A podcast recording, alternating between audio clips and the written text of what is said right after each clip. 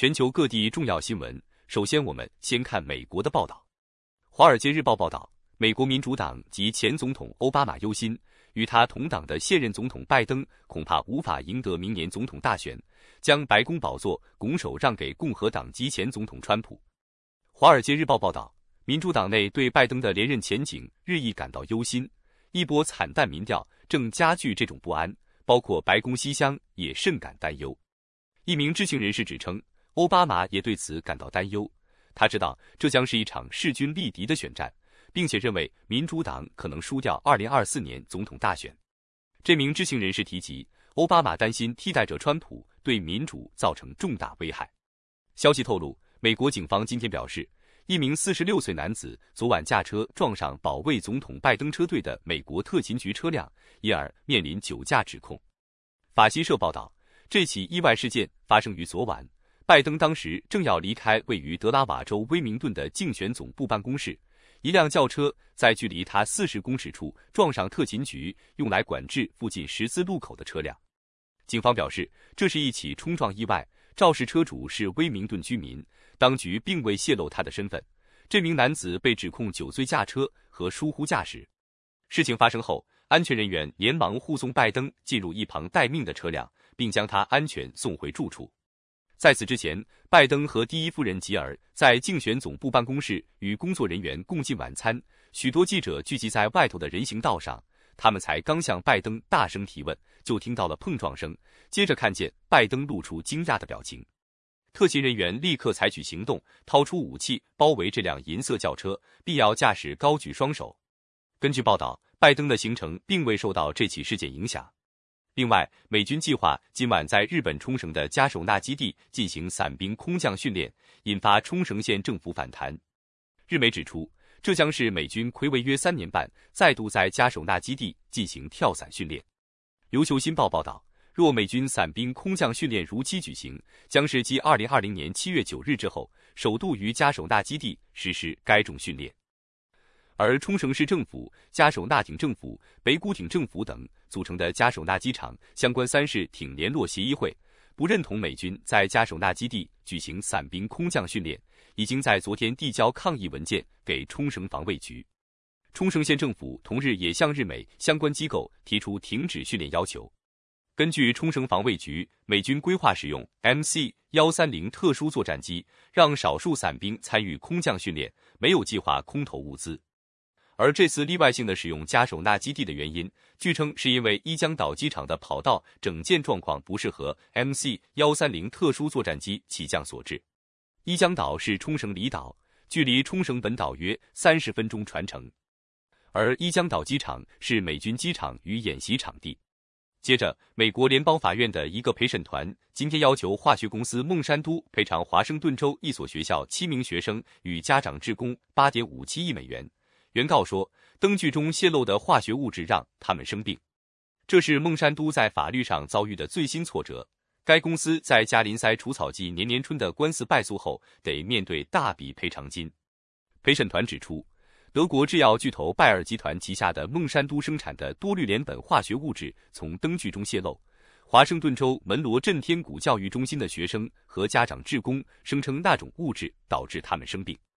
陪审团裁决孟山都需向本案原告支付七千三百万美元的赔偿金和七点八四亿美元的惩罚性赔偿。孟山都发言人表示，公司会提出上诉。下面看到彭博资讯报道，OpenAI 于十八日在官方网站发布一份名为《准备框架》的安全指南，规定追踪、评估、预测和诱发敏感的模型带来灾难性风险的流程。该指南是在 OpenAI 执行长奥特曼遭短暂罢免并经历一波动荡后所发布。此举令外界关注到 OpenAI 董事会与公司高层间的权力之争。OpenAI 在新闻稿中表示，准备团队将持续评估人工智慧系统的风险，以了解其在四个不同类别中的表现，包括潜在的网络安全问题、化学威胁、核威胁和生物威胁，并努力减少该技术可能造成的任何危害。具体来说，该公司正在监控所谓的灾难性风险，在指南中将其定义为可能导致数千亿美元经济损失或导致许多人严重伤害或死亡的任何风险。最后，美国国家航空暨太空总署今天宣布，成功使用一套尖端镭射通讯系统，从距离地球三千一百万公里的探测器传回十五秒的高画质影片，是第一支从深空传回的影片。影片主角是一只名为泰特斯的橘色虎斑猫，在沙发上追逐红色镭射光点。法新社报道，这项创举证明，人类有可能以更高资料传输率传送通讯。而这在未来执行送人类上火星等复杂任务时很有必要。好的，这是带给大家今天美国方面的新闻。这里是德州中文台，下面将一起看来自国际方面的报道。各位好，我是李自立，欢迎收听这一节央广主播台提供给您的 news。南韩总统尹锡悦办公室表示，尹锡悦今天任命前外交部副部长赵衍烈为新任外交部长。并且任命南韩国家安保室室长赵泰庸为新任国家情报院院长。这两项人事的任命都是在平壤十一月发射间谍卫星，以及在本周测试洲际弹道飞弹之后，南韩跟北韩紧张关系加剧之际做出的决定。新任外交部长赵衍烈接受媒体访问时表示，在地缘政治发生重大变化之际，他感到肩上的担子很重，并提到美中竞争加剧了与乌克兰战争。将会尽最大努力强化国家安全跟繁荣基础。同时，新任国家情报院院长、职业外交官赵泰庸誓言将正确的时间提供正确的讯息，帮助国家做正确的决策。太空迷要注意这则消息了：美国国家航空及太空总署 NASA 今天宣布，成功的使用了一套尖端镭射通讯系统。从距离地球三千一百万公里的探测器传回了十五秒的高画质影片，这是第一支从深空传回来的影片。影片的主角是一只名为泰特斯的橘色虎斑猫，在沙发上追逐红色镭射的光点。法新社报道，这项创举证明了人类有可能以更高的资料传输率传送通讯，而这未来。在执行送人类上火星等复杂的任务时，非常的有需要。影片是用灵神星号探测器上的雷射收发器传回地球。这具探测器正在火星跟木星之间主要的小行星带旅行，探索蕴含丰富金属的神秘小行星铃星神。探测器传回影片时，位于地球跟月球之间，距离的八十倍远。美国加州圣地牙哥郡的加州理工学院巴洛马天文台，透过海尔望远镜收到了经过编码的近红外光信号，再传送到 NASA 在南加州的喷射推进实验室。这支超高画质的影片以系统最大位元传输率，每一秒两百六十七百万位元的速度，花了一百零一秒传回到地球，比多数的。学家用宽频的通讯更加的快速。科学家已经在近地的轨道和远到月球的地方示范过镭射的传输，但是灵神星任务是第一次将镭射的传输部署在深空，要从数以百万计英里远的地方瞄准镭射的光束，需要极为精准的指向，这也是工程团队必须要解决的一大技术障碍。美国国防部长奥斯汀表示，已经有十个国家同意在红海南部和亚丁湾进行联合巡逻行动，以保护商船免于遭受也门青年运动叛军的攻击。在此同时，有越来越多航运业者选择避开这条至关重要的水道。国际焦点：北韩近日两度的试射飞弹。南韩国防部发表声明指出，南韩、美国和日本今天启动了一项系统，共享对北韩发射飞弹的即时讯息。这三个国家正寻求提高安全合作，来对抗永和的北韩。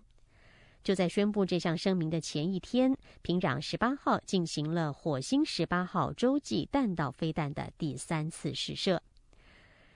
声明中说，北韩飞弹预警数据的及时分享系统有全面运作的能力，已经透过最近的事前评估进行确认，目前处于正常运作的状态。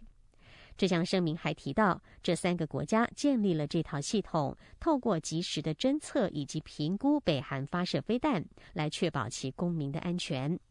这项数据共享系统也是美日韩国防部长上个月所敲定一项协议的一部分。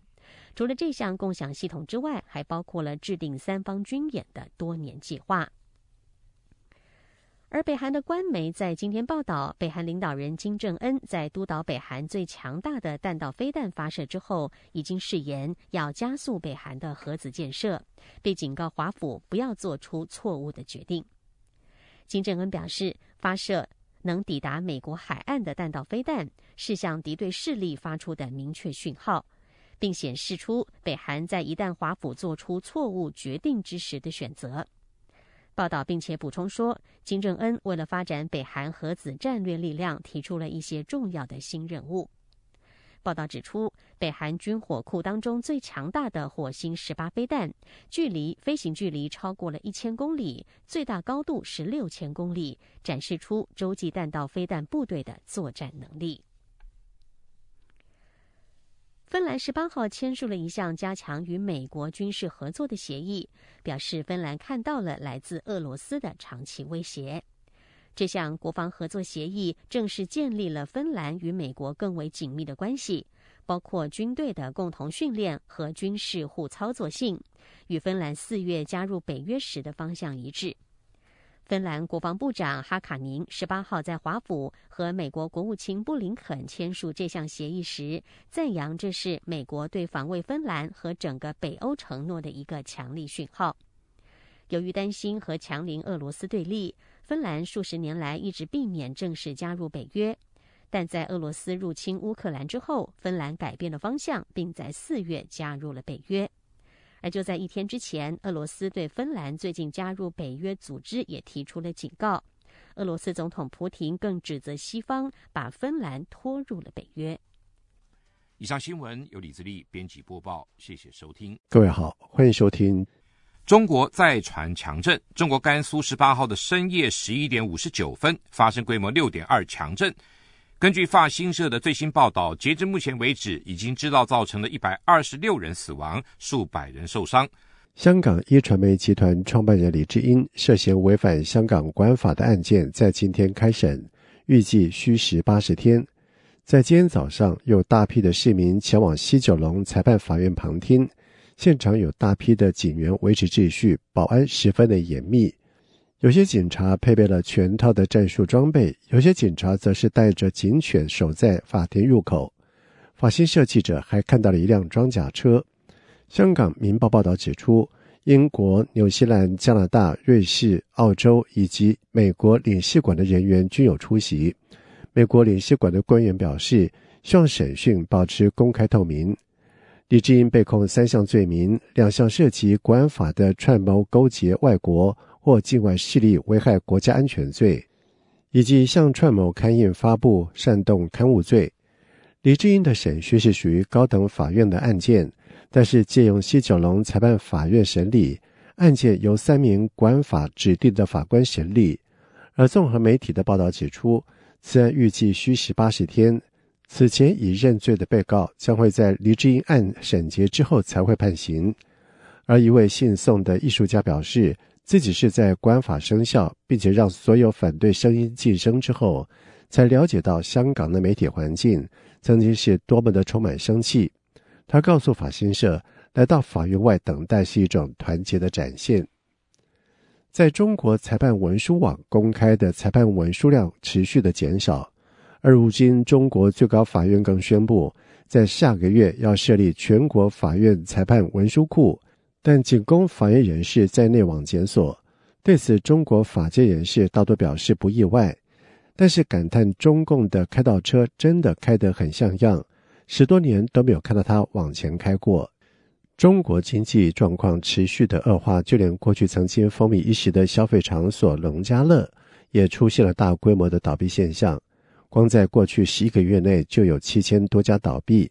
另外，各地百货商场内的消费者是寥寥无几。而各地医院因为多种传染病递增而人满为患。请听以下的报道：结合旅游度假的农家乐最早出现在一九九零年代，是由农家提供自家房舍、自家菜园的菜，挂个牌子就开门迎客了。虽然简陋却接地气。两千年后，随着城市经济的发展，驱车前往偏远的农家乐一日游屡见不鲜。最红时，一个村甚至出现两百多家农家乐。不过，日前中国餐饮网站红餐网发表一篇题为“倒闭八万多家，农家乐要凉了”的文章，指出，农家乐行业近年来面临大规模倒闭现象，注销、吊销企业数量超过八万家。光是今年前十一个月，就有将近七千家农家乐倒闭。许多农家乐经营者表示，生意不好做。对此，曾经在贵阳经营农家乐的黄先生接受自由亚洲电台采访时指出，农家乐纷纷倒闭，并非品质差，而是消费者迅速减少，大家不愿意消费。中国异议人士季风表示，餐饮跟百货两大行业最能反映民众的消费力。现在都看紧荷包，没有人愿意去高消费。相较大型商场的门可罗雀，医院里却是人满为患。近期，北京、天津、济南等多家医院门诊跟急诊人数急剧上升，其中天津市儿童医院一天接诊患者达到一万三千人，绝大部分患者为呼吸道感染。有网民指出，老百姓手里即使有多余的钱也不敢用了，因为要留下来看病用的。以上新闻由央广整理报道。中国国务院在日前公布《人体器官捐献和移植条例》，明定器官不得买卖等多项的规定，而新法预计在明年的五月实施。多年来，中国移植器官的来源问题饱受外界的质疑。学者指出，当局一直不公布捐赠者的信息，根本是想透过这项条例。把活摘器官的罪行合法化。外媒披露，中国政府整肃火箭军部队到现在已经逮捕至少七十人。而尽管是为了肃贪，但是当局扩大调查的另外一个主因是，包含前外长秦刚在内的要员和高阶将领已将飞弹机密泄于美国。独立新闻网站亚洲哨兵宣称，他们从多个消息来源获悉，中国国家主席习近平在今年三月访俄时。俄国总统普京向他透露，共军火箭军机密外泄美国一事当中，中国前外长秦刚扮演重要的角色。秦刚在七月二十五号已经被免去外长一职，而且申隐至今。亚洲哨兵指出，秦刚最后一次露面是在六月二十五号，而时任火箭军司令员李玉超几乎是在同个时间被逮捕，加深了各界怀疑。秦刚落马已与火箭军遭到调查有关，而加拿大地缘政治咨询公司的分析师告诉亚洲哨兵，截至目前，在针对火箭军的大范围调查当中，已经有大约七十人被带走。考量到火箭军在采购、后勤等出现了腐败的问题，想厘清火箭军这波整肃的结果还为时过早。亚洲哨兵称，他们在十月二十六号。披露，习近平十月二十四号亲自下令免除秦刚的国务委员职务，同时免去了李尚福的国防部长以及国务委员的职务。谢谢收听。德州的听众朋友您好，我是央广主播张旭华。在台湾的消息方面，中国甘肃十八号深夜十一点五十九分发生规模六点二强震，造成上百人罹难，数百人受伤。总统府发言人林玉婵今天转达蔡英文总统的关心与慰问，总统也请海基会、陆委会表达我方愿意提供必要协助之意，并期盼各项抢救及灾后复原工作顺利进行，当地能早日恢复正常生活。行政院长陈建仁今天下午出席农业部活动受访时，对罹难者及家属表达哀悼与慰问，也强调台湾愿意提供各项协助。陈建仁说：“好，哦，我们很。”啊，难过的听到呢，呃，中国甘肃发生这个啊地震的灾害啊，而且有不少的人呢啊因此而伤亡或呃受伤。啊，那我们呃在这里呢，对于呃受罹难者还有他的家属呢，呃表达哀悼和慰问之意。那我们也希望伤者呢能够早日的痊愈。如果有我们可以啊协助的地方的话，我们相关的单位呢很乐意呢提供啊各项的协助。那我们也盼望诶为啊灾区祈祷啊，希望这个灾区呢啊能够啊早日的啊在啊复原啊大家都能够恢复正常的生活。陆委会今天对伤亡灾民表达慰问关怀之意，并持续密切注意当地最新地震讯息与实际情况，同时提醒在陆国人留意自身安全。海基会表示，已经透过兰州台商协会了解当地台湾民众状况，提供必要协助，期盼灾区人民早日恢复正常生活。内政部长林佑昌表示，内政部消防署依标准作业程序，在第一时间完成紧急救灾准备，并透过管道向中方表达人道关怀及了解救援需求。如果中国提出救援请求，消防署将立即启动专案包机救援机制，发挥人道精神，尽力抢救受困灾民。中国商务部十五号公布，认定台湾对中国贸易限制措施构成贸易壁垒。行政院长陈建仁今天受访表示，对于中国的指控感到相当遗憾，但他强调，台湾和中国同属 WTO 会员，应该透过 WTO 机制来进行协商。他说。实际上，台湾跟呃中国呢都是同属呢 WTO 的会员国，那有任何事情呢都可以透过 WTO 的这样的一个机制呢来做啊很好的协商哦，不需要啊做任何政治的操作。那呃两岸的交流本来就应该啊透过这一个和平对等哦，然后来交流对话的方式来进行。那我们对于这一件事情呢，我们也希望啊。只要中国有诚意呢，那台湾跟中国呢，都随时可以透过 WTO 的机制来做很好的协商。农业部代理部长陈俊记也指出，中国在这次贸易壁垒的调查完全没有跟台湾政府部门联络，调查结果私下进行。以农产品项来说，中国也没有跟农业部提出任何相关说明，而是片面宣布。如此在 WTO 架构下是无法被认可的，呼吁中国尽速回归 WTO 架构协商。